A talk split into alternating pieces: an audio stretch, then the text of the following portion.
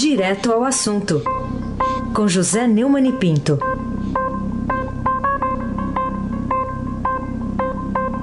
Oi, Neumani, bom dia. Bom dia, Raíssen Abac, o craque.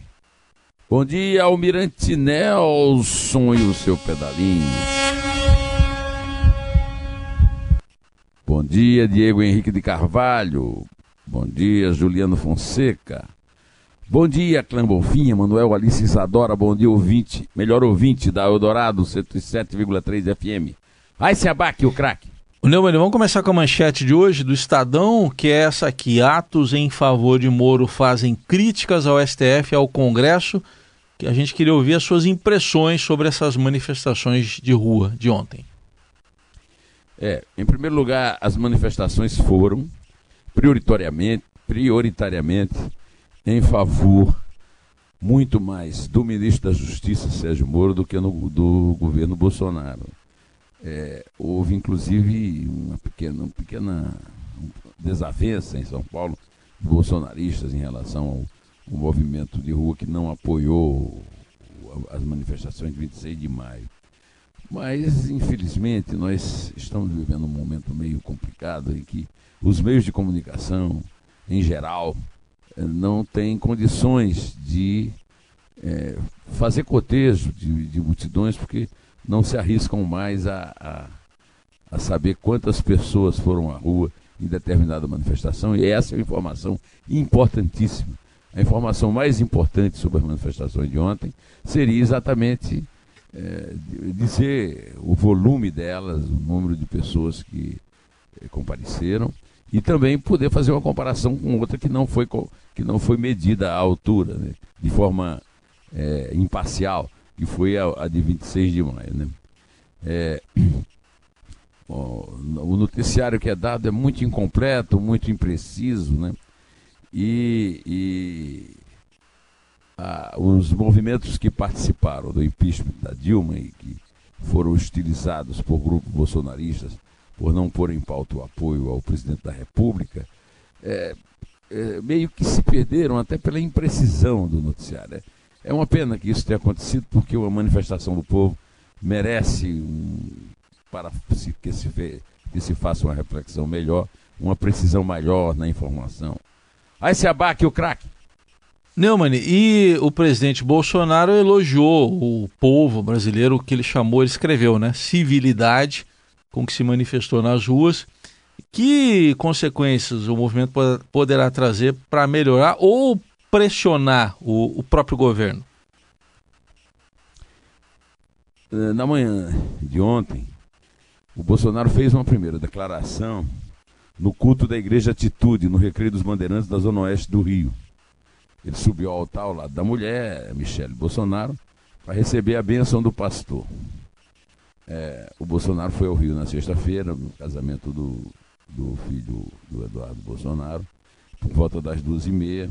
Deixaram a igreja, de embarque para Brasília previsto para a tarde de, de, ontem. Né? É, durante o culto, o presidente disse que a manifestação era espontânea, tinha pauta definida e respeitou as leis e instituições. É, ele disse também o seguinte: hoje é um dia em que o povo está indo às ruas, não para defender o presidente, um político ou quem quer que seja está indo para defender o futuro dessa nação, uma manifestação espontânea, com uma pauta definida com respeito às leis, às instituições, mas com o propósito de dar recado àqueles que teimam com várias práticas, não deixar que esse povo se liberte. É, para que o, o, o Bolsonaro é, faça melhor uso é, do apoio dessas manifestações, ele devia prestar atenção no que o Fernando Gabeira escreveu no Globo hoje, no artigo Um Governo que Namora com a Morte. Eu vou, eu vou pensar uma frasezinha. Né? As pesquisas já indicam como o capital político de Bolsonaro escorre pelos dedos. Ele está longe de perceber como a, a extrema-direita é minoritária. De fato, o Gabeira tem razão.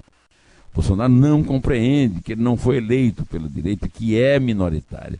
E isso ficou é, bastante evidenciado na manifestação, principalmente nesses conflitos entre bolsonaristas e outros manifestantes.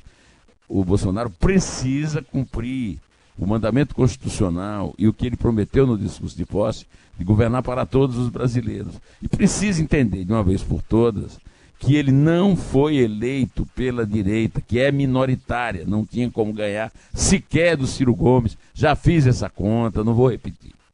É para dizer simplesmente o seguinte: foi eleito pelo antipetismo e pelas pessoas que foram à rua ontem a favor do combate à corrupção, Aysen Abac, o craque. Vamos abordar aqui outro aspecto também, Neumani, das manifestações de ontem. É, Para você, é, que efeitos elas podem ter, por exemplo, nas votações do projeto anticrime, lá no Congresso, anticrime e combate à corrupção, da reforma da Previdência, agora lá na Câmara, e vou ampliar um pouquinho isso, falar um pouco da recuperação da imagem do governo Bolsonaro. A última pesquisa do Ibope mostrou aí um viés de queda. Bom, eu já estou vendo no noticiário de hoje que os políticos estão dizendo que houve menos gente ontem do que em 26 de maio. Nunca a gente vai saber a verdade.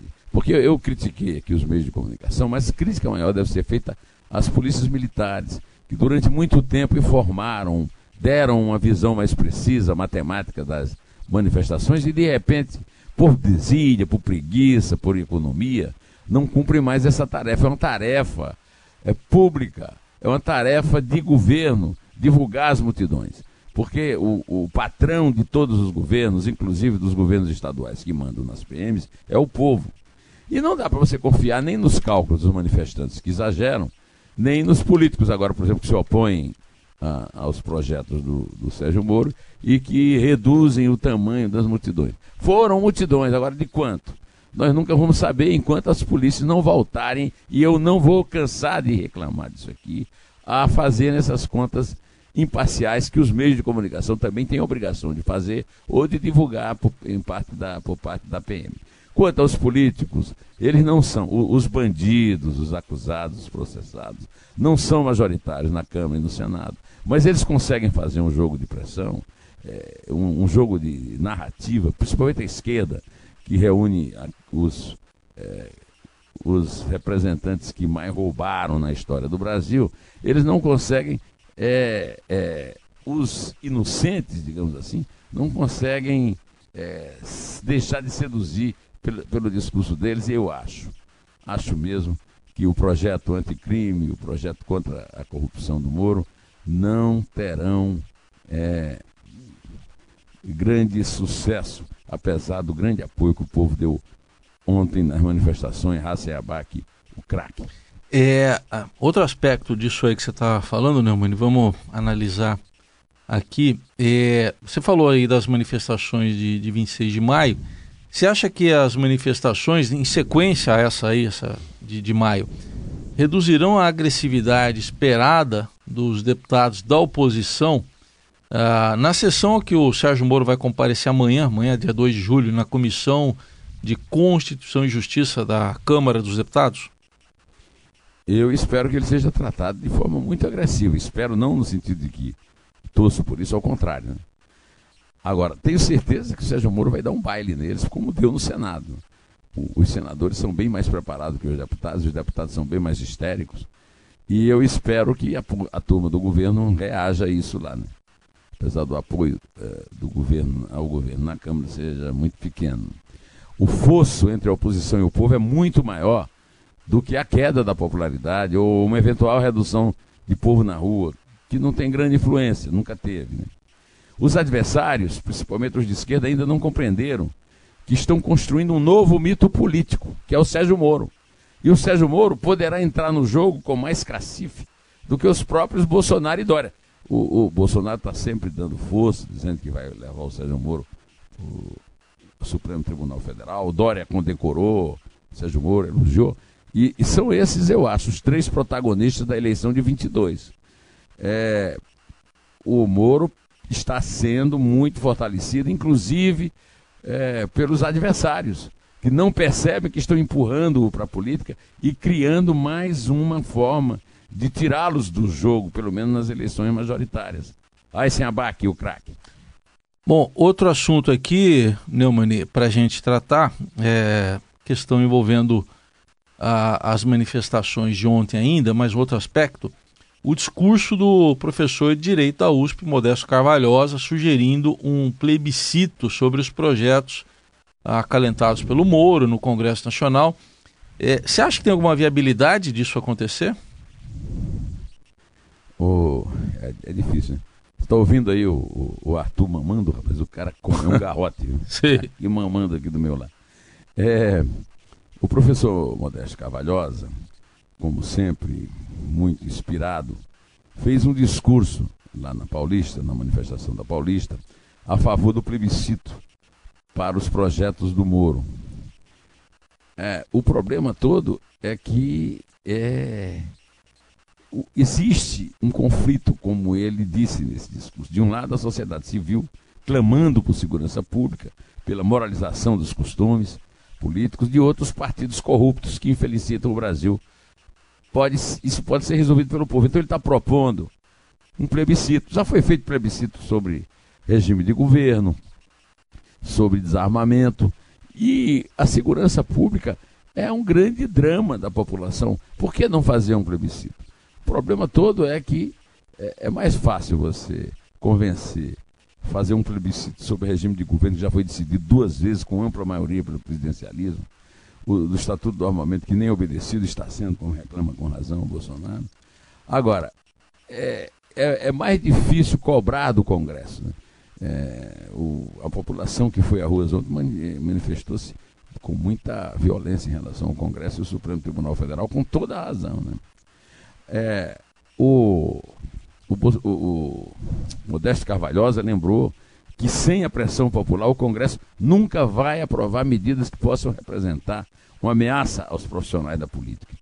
Então ele acha que é a hora de se engajar pela convocação de um plebiscito é, com base no que caberá ao povo dizer se quer ou não o pacote anticrime, e basta que os membros de qualquer das duas casas legislativas verdadeiramente comprometidos com o bem público, em altaneira desobediência aos donos do poder, atendam ao dispositivo dos artigos 14 e 49, 15 da Constituição e da Lei 9.709 de 98, de modo que a, cidadão brasileira, a cidadania brasileira decida sobre o tema de alta relevância o, o Bolsonaro acha que essa bandeira é fundamental e precisamos, segundo ele, é, não deixar apenas que elas é, sejam é, levantadas em manifestações populares como as de domingo, mas ao longo da própria discussão política. E já que o, o Bolsonaro é, tanto fala no, no Moro, apoia o Moro, seria o caso de ele mesmo tomar a iniciativa de propor ao Congresso um plebiscito.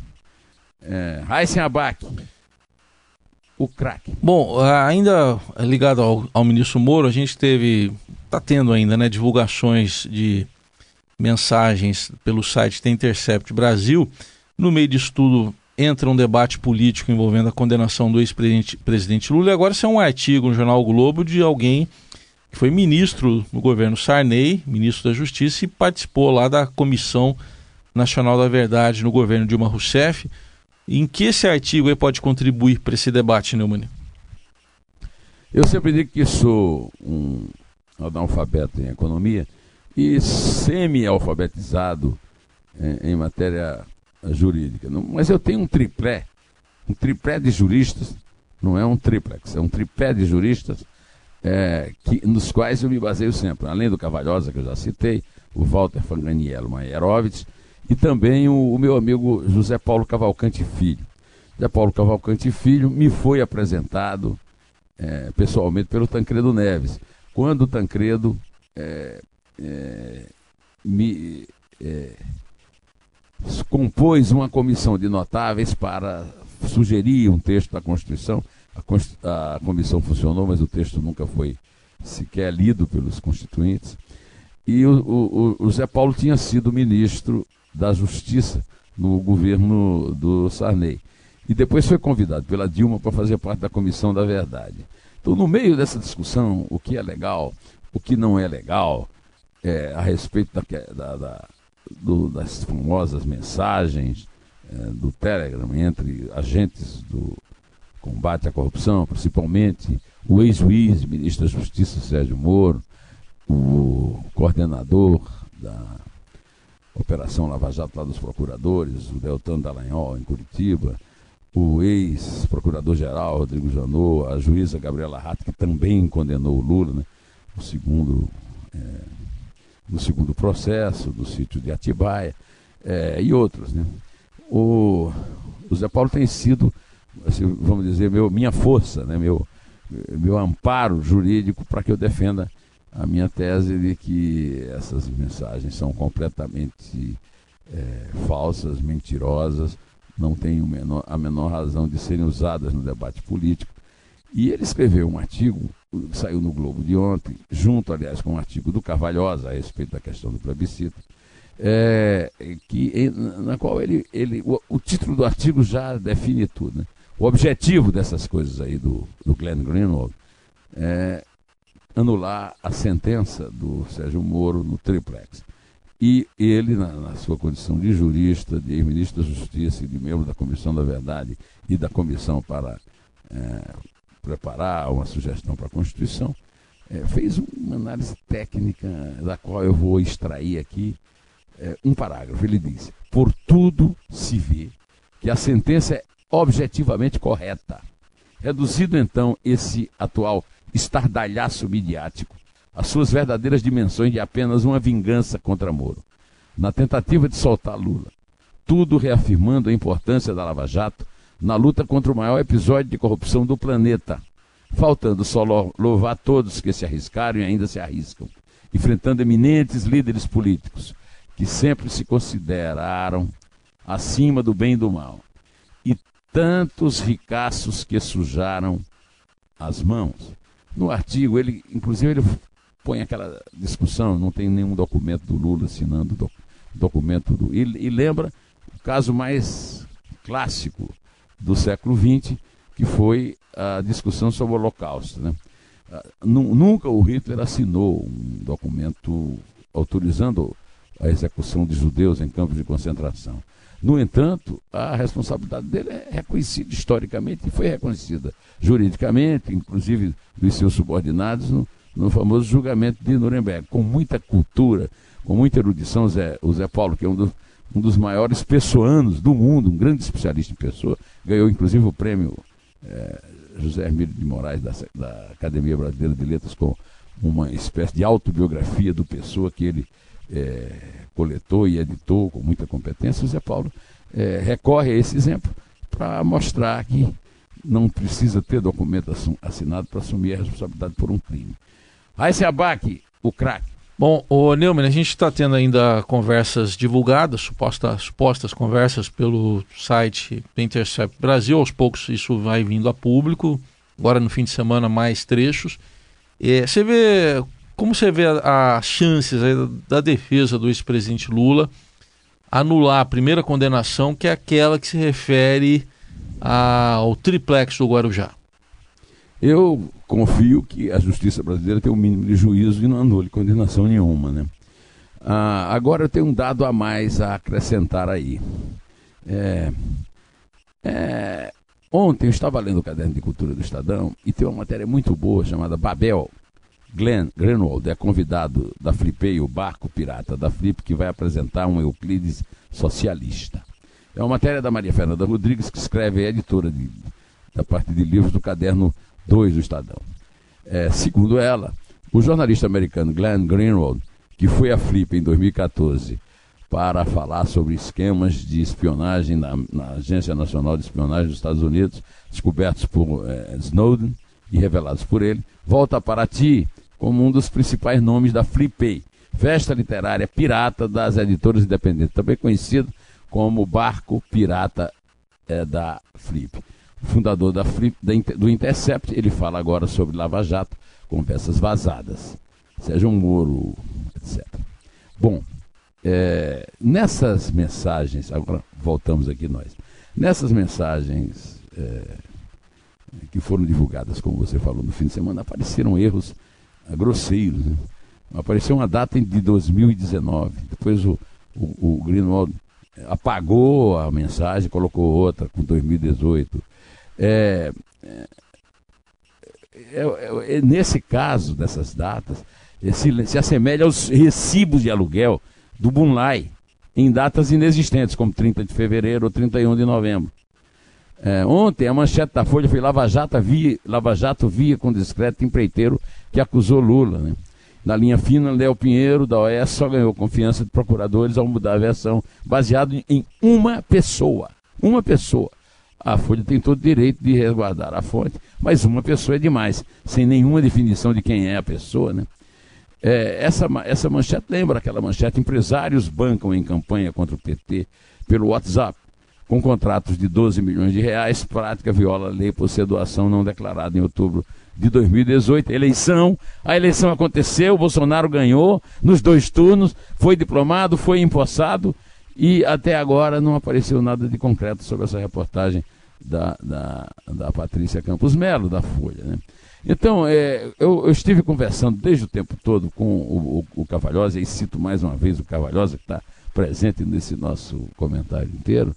A tese do Cavalhosa é de que, na verdade, isso aí não foi nem é, crime de hacker, não, foi, é simplesmente um projeto de ficção que se enquadra na, na ida à ONU, que se enquadra no Favreto tentando só. É um projeto de ficção, parece ser até do mesmo autor, tanto que o autor não tem muita é, intimidade com a cronologia, né?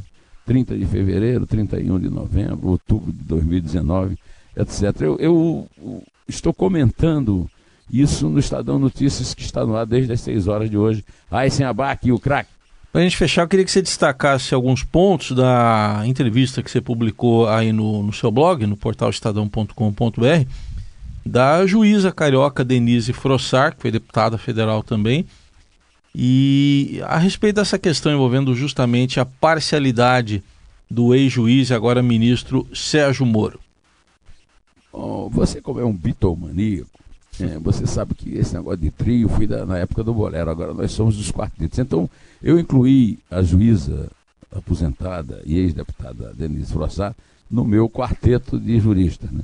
junto com Mairovitch, eh, Carvalhosa, é, e o, o, e o, e o Zé Paulinho Cavalcante. Né? É, o título da minha entrevista no blog, entrevista semanal, é Deixem Moro trabalhar, diz juíza Frossá, a CCJ da Câmara. E a linha fina, juíza que condenou a primeira organização mafiosa do país, fala de vazamento do Intercept. Ser imparcial é diferente de ter opiniões pessoais. Denise Frossá se tornou conhecido nacionalmente quando condenou 14 membros da cúpula do Jogo do Bicho do Rio em 93. É, depois eles foram soltos, depois presos, agora recentemente acabam de ser presos alguns, outros já morreram faz tanto tempo, numa decisão do Tribunal Regional da Segunda uh, Região. Né? É, o que ela me disse foi: até aqui só se sabe que o material apresentado foi criminosamente obtido. Portanto, estamos a falar de criminoso ou criminosos. Criminosos sempre buscam anonimato. Fácil denunciar o anonimato. Quero ver é mostrar a cara. Né? Na entrevista ela conta histórias interessantes, viu, Raíssa? Como, por exemplo, do Antônio Amorim, que era o presidente da, do Tribunal de Justiça, e ela era juíza, que trabalhava, jovem juíza, trabalhava no tribunal. E o Brizola resolveu pedir a ele, eram gaúchos os dois, é, para tirá-la da, da, da investigação. Brizola sempre financiado pelo jogo do bicho, começo do, da grande expansão do crime no Rio, né?